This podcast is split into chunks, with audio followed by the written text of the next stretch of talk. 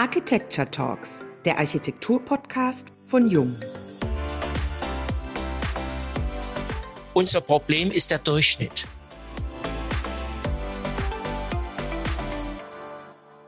Das Architekturbüro LRO, Lederer Ragnarsdottir Ui, aus Stuttgart ist seit vielen Jahren bekannt für seine Bauten.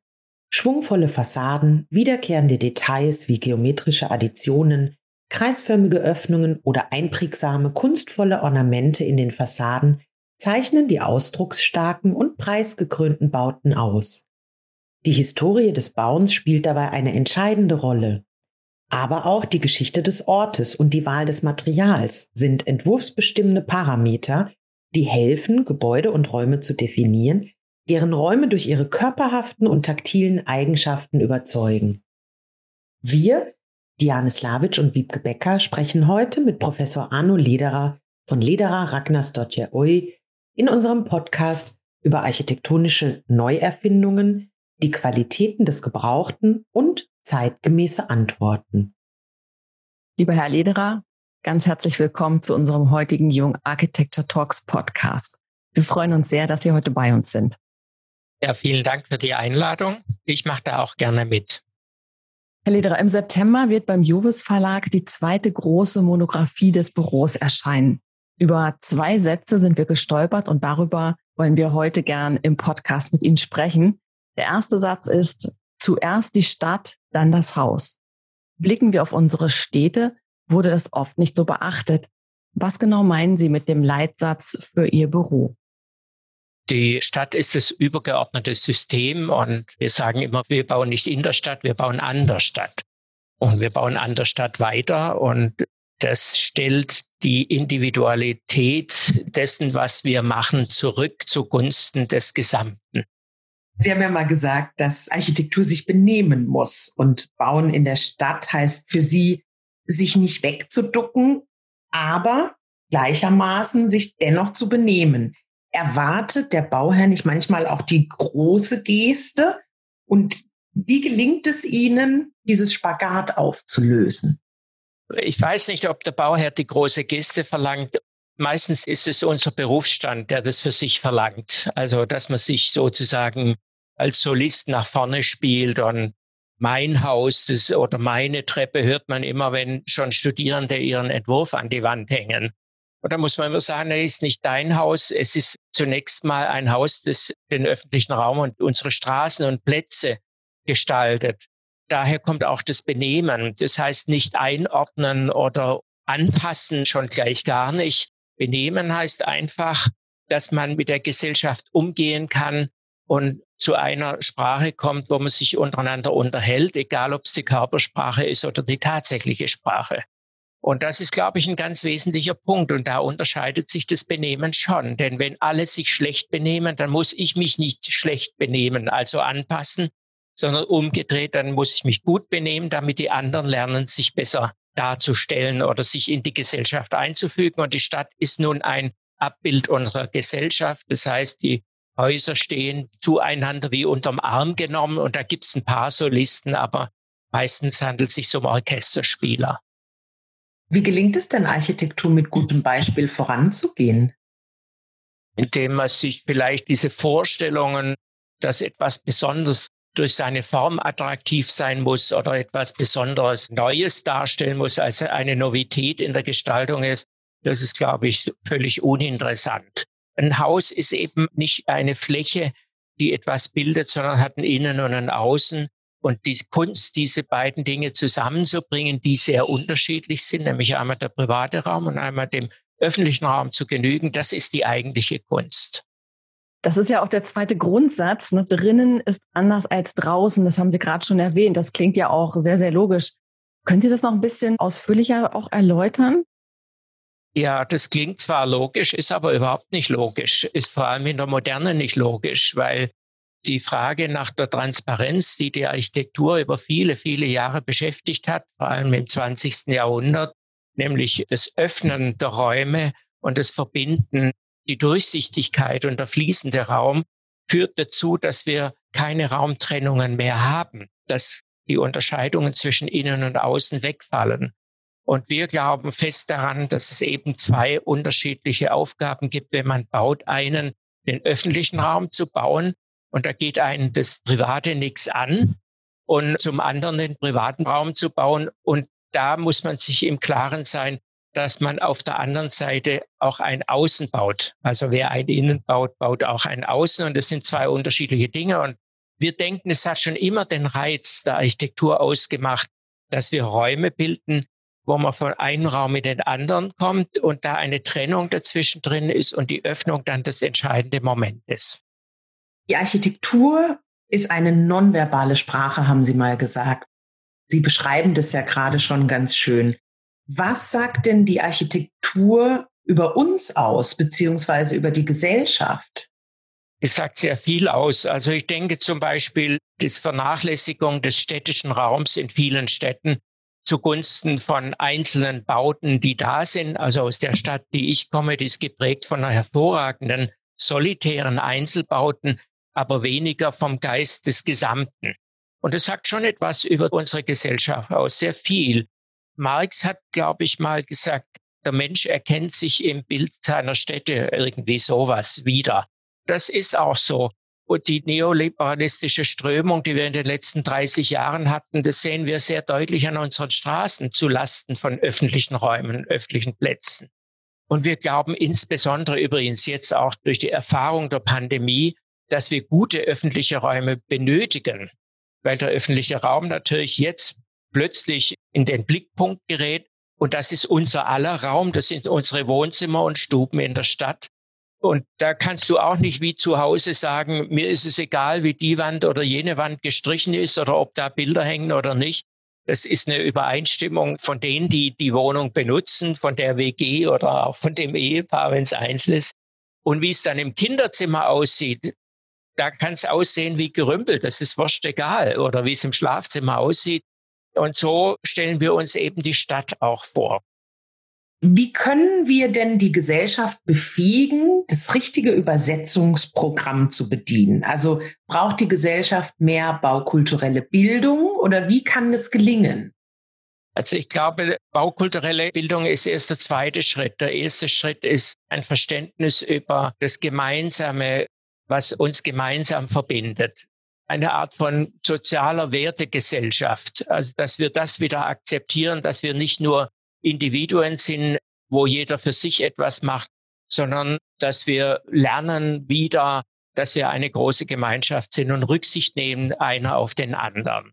Das ist, glaube ich, schon was, wo wir einen Verlust haben in den gesellschaftlichen Bindungen untereinander und unseren ganzen Probleme, die sie tagtäglich in den Medien sehen oder hören oder lesen.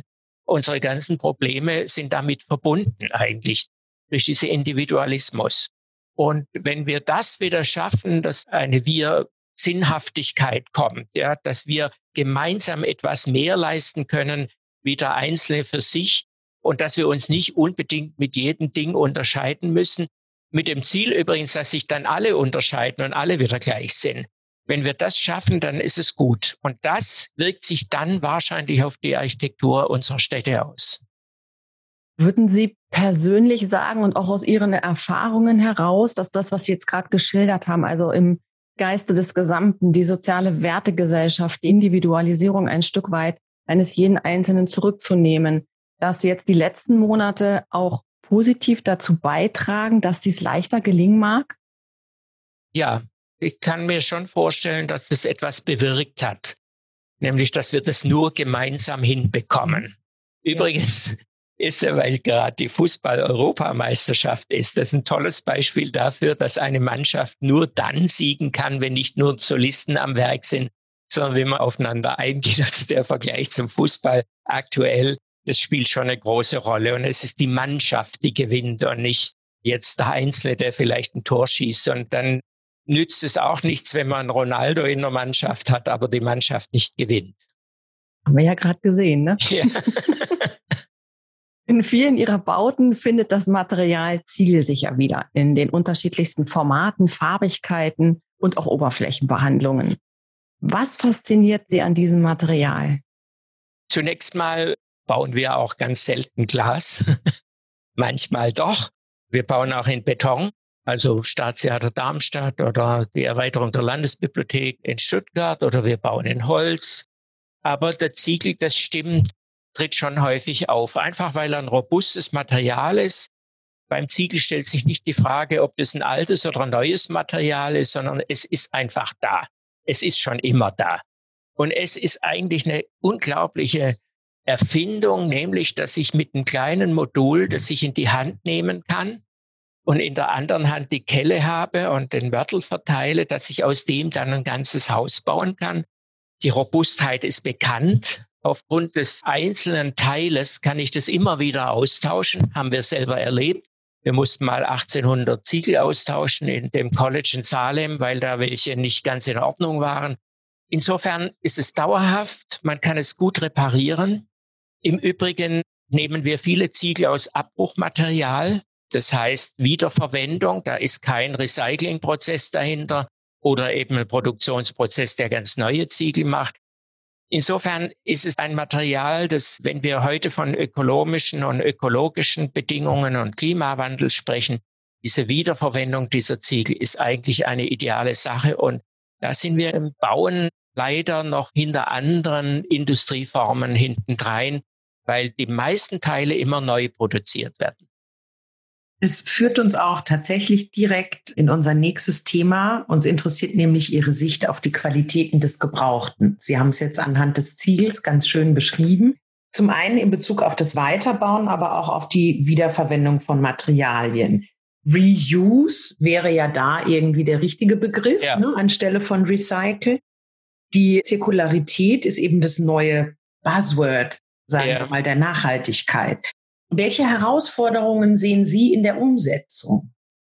Ja, das ist zunächst mal auch ein Thema der Normen. Wenn mhm. wir für die öffentliche Hand bauen, müssen wir uns an die genormten Materialien halten. Die Normen ändern sich alle fünf bis zehn Jahre. Das ist so ein Zyklus, den man da wahrnimmt. Und wenn Sie nun ein altes Material nehmen, das irgendwo aus dem Abbruch holen oder wiederverwenden, dann werden Sie feststellen, das Material ist nicht genormt. Also ist das die erste Hürde. Sie müssen eine Prüfung im Einzelfall machen. Und das ist immer aufwendig, wie auch, und das ist, glaube ich, auch ein Phänomen unserer Zeit, eine unglaubliche Skepsis gegenüber dem gebrauchten Material da ist, ob das dann auch hält oder nicht hält das ist tatsächlich ein Problem, mit dem man umgehen muss und wo sich natürlich viele fürchten und sagen, ja, ich kann nicht die Verantwortung übernehmen. Die Verantwortung übernimmt dann die DIN, die ich einhalte. Und da ist so eine Verbindung zwischen dieser Frage Verantwortung und zwischen der Frage Gesetz oder Regelwerk. Natürlich haben wir viel zu viel, das wissen alle. Wir haben zu viel Regeln und wir haben zu viel Baugesetze. Und die werden immer mehr. Und das ist wie Schlafzimmerschrank, den man sich kauft und dann ist er voll und dann braucht man wieder einen neuen, anstatt das mal alles auszuräumen und auch Freiheiten zu geben. Wir müssen wieder lernen, die Verantwortung den Einzelnen zu übertragen. Und unser Rechtssystem muss so sein, dass nicht jeder, der eine Regelwidrigkeit begibt, dass er dann gleich bestraft wird, also beim Bauen. Ja, beim Verkehr meinetwegen schon, aber beim Bauen nicht. Wer am meisten verdient beim Bauen, sind nicht die Architekten, die verdienen wahrscheinlich am wenigsten. Dann kommen die Firmen und die Unternehmer, aber die Anwälte, das sind die, die am meisten am Bauen verdienen. Das ist ungeprüft jetzt, also unwissenschaftlich, aber ich könnte das wahrscheinlich sehr schnell belegen, wenn ich die Rechnungen rausziehe, die wir bezahlen müssen, ja. Ich habe jetzt schon wieder viel gelernt. ich würde gerne noch mal auf einen anderen Punkt kommen, Herr Lederer. In einem Interview zum Neubau des neuen Volkstheaters in München haben Sie gesagt, dem Techniker glauben wir ohne weiteres, dem Gestalter nicht. Ist das die traurige Bilanz eines langen Berufslebens? Ja, traurig ist sie nicht, weil ich kann damit umgehen. Ja.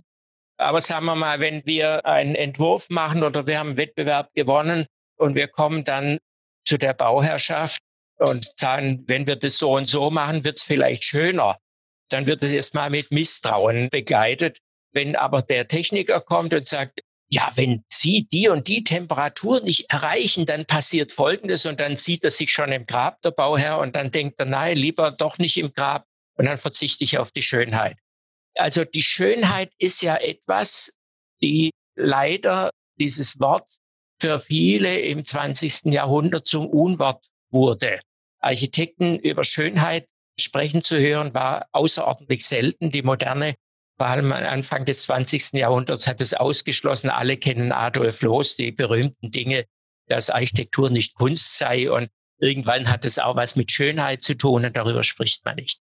Der Techniker hat da viel bessere Karten in der Hand, weil er einfach mit Zahlen beweisen kann, dass dann was nicht tut. Wir wohnen aber mehrheitlich in alten Häusern und wir wohnen da ganz gerne drin. Und keines stimmt mit den Normen und Werten überein. Und niemand von uns wird es seine Partnerin oder seinen Partner nach Blutwerten oder Cholesterinzahlen oder sonstiges aussuchen. Intuitiv nimmt man Dinge oder auch Menschen positiv wahr, ohne dass ich drüber nachdenke, ob er Schuhgröße 41 oder 45 hat. Herr Lederer, wo sind wir denn falsch abgebogen oder brauchen wir da an der Stelle neue Strategien? Ja, ich glaube einfach, dass wir diese Frage des Gefühls, dass das eine ganz wichtige Frage ist, diese Sicherheit des Gefühls. Mhm. Wir bestimmen in Sekundenbruchteilen, ob wir etwas gut finden oder nicht gut finden. Und hinterher behaupten wir, wir hätten uns das gut überlegt. Das stimmt, glaube ich, nicht. Aber das Gefühl hängt sehr viel mit der Frage der Bildung zusammen. Schiller sagte mal, Geschmack setze Urteilsvermögen voraus. Urteilsvermögen ist zuerst mal das Wissen. Wir sind ja eine Wissensgesellschaft, aber eine Wissensgesellschaft kann wahnsinnig dumm sein. So wie der Computer, der weiß ja auch viel. Bildung ist eine Stufe höher. Und die Frage oder die Möglichkeit, diese Dinge in ein Weltbild zu bringen, miteinander zu verbinden und daraus dann etwas zu entwickeln, das ist die Bildungsgeschichte. Und die hat viel mit Gefühl zu tun, weil ich dann in Sekundenbruchteile auf dieses Wissen zurückgreife, ohne dass ich darüber nachdenke und es unmittelbar verwenden kann. Das kennt jeder natürlich. Ja, du musst ja, wenn du schwimmen gehst, nicht überlegen, wie viel Züge du machen musst oder sonst was, sondern wir machen das einfach. Und es gibt viele Dinge, die wir einfach machen. Und diesen Bildungshintergrund, das ist, glaube ich, das ganz Wesentliche. Das hat auch viel mit Kunst zu tun, mit Theater, also mit den nicht quantifizierbaren Dingen. Und da glaube ich, dass wir in unserer Erziehung zu viel auf die quantitativen Dinge Wert legen, zu Ungunsten der Möglichkeit, entscheiden zu können über eine Sicherheit des Gefühls. Was würden Sie jungen ArchitektInnen mitgeben an der Stelle? Der Entwurf ist der Schlüssel zu allem. Wenn Sie in unsere Architekturfakultäten schauen, dann meistens sind die bauenden Architektinnen und Architekten in einer Minderheit. Mhm. Und wir haben wahnsinnig viele Spezialisten, die uns dann sagen, wie Architektur geht. Und ich halte das für ein Riesenproblem, weil damit das eigentliche Machen, also das Entwerfen zu kurz kommt. Wenn ich Pianist werden will, dann brauche ich nicht zehn Stunden Unterricht in der Woche über die Beschaffung von Klavierseiten und der Materialzusammenhang oder wie man Tasten herstellt oder wie Noten gedruckt werden, sondern ich möchte einfach spielen lernen mhm. und ich hole mir dann intrinsisch, das ist ein intrinsischer Vorgang, das Wissen über diese technischen Dinge, die hole ich mir dann fast von selbst. Da gehe ich dann zu dem Lehrer hin und sage, wie tut denn das und warum ist es so und warum ist die Seite so? Das heißt, der Vorgang ist umgedreht und unser pädagogisches System ist in vielen Fällen extrinsisch und nicht mhm. intrinsisch. Und das kann ich nur raten den jungen Architektinnen und Architekten. Warum wolltet ihr Architektur studieren? In den meisten Fällen ist es ein ganz banaler und einfacher Grund. Sie wollen einfach mal ein schönes Haus bauen können. So einfach kann es manchmal sein. Herr Lederer, wir kommen zu unserer letzten Frage. Sie haben unglaublich viele Essays und Artikel verfasst und unter anderem haben Sie 2006 einen Text mit dem Titel Was ich in Stuttgart schon immer abreißen wollte überschrieben. Eine schöne Steilvorlage für uns, ich, die ich ja auch aus Stuttgart komme, welches Gebäude war das und gibt es mittlerweile noch mehr davon? Ja, es gibt ganz viele. Ich dachte nicht an, eine, an ein besonderes, sondern wir haben viele ähm, mittelmäßige Gebäude in Stuttgart, die man ohne weiteres abreißen kann. Und wir kommen da auf unsere erste Frage zurück. Das sind mhm. nämlich Häuser, die sich für die Stadt überhaupt nicht interessieren. Mhm. Und das ist glaube ich, ein Punkt, der in Stuttgart ganz relevant ist, dass die Stadt nicht das ist, was einen Zusammenhalt gibt, wie das, was wir in vielen Städten schätzen, sondern dass sie mehr durch Einzelgebäude bekannt ist. Und Sie kennen kein typisches Stadtbild aus Stuttgart, außer, sagen wir mal, der B14. Das wäre ein typisches Stadtbild, aber das ist das, was wir nicht mögen, also den Charlottenplatz.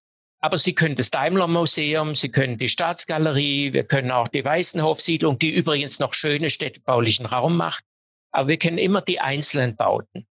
Da kam ich dann drauf, dass viele Häuser eben das nicht machen. Und ich habe das dann auch als Entwurfsaufgabe an der Universität gestellt. Und da waren dann merkwürdige Dinge. Und da merkt man auch erst diese Frage, die wir anhand der Bildung besprochen haben. Das war Anfang der 2000er Jahre, kam ein Student auf mich zu bei der Aufgabe und sagte, er wolle gern die Staatsgalerie von Sterling abreißen. Die finde er fürchterlich. Wir haben, wenn wir darüber nachdenken, nicht ein Problem mit ganz hässlichen Häusern, also die wirklich offensichtlich hässlich sind, weil sich die in der Kategorie schon wieder fast bei gut befinden, also was die Emotion betrifft. Unser Problem ist der Durchschnitt.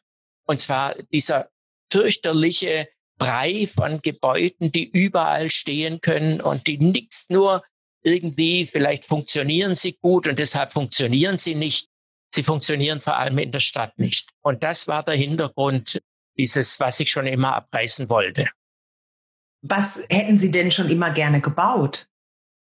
Eine Kirche. Also vorwiegend nicht kommerzielle Räume, mhm. weil die fehlen in der Stadt. Wir müssen, glaube ich, mehr Gebäude für Kultur, also so den Motor in der Stadt machen, zugunsten Kultur, zu Ungunsten von großen Handelshäusern. Mhm. Die großen Handelshäuser bringen uns nichts. Sie gehen auch jetzt weg. Die wissen mit dem Geld umzugehen. Und eigentlich müssen wir rückparzellieren in den Städten, also Parzellen wieder gewinnen, wo aus 50 Parzellen eine wurde, weil da halt ein großes Kaufhaus oder was gebaut wurde. Wenn wir das zurückgewinnen, dann muss sich die Stadt Punkte, strategische Punkte reservieren, da wo kulturelle Einrichtungen da sind, nicht für die Hochkultur, sondern für die Jugend, die wir unbedingt in den Städten brauchen, weil das ist einfach unsere Zukunft der Stadt. Dazu gehören die jungen Menschen. Wir könnten jetzt noch stundenlang mit Ihnen weiterreden.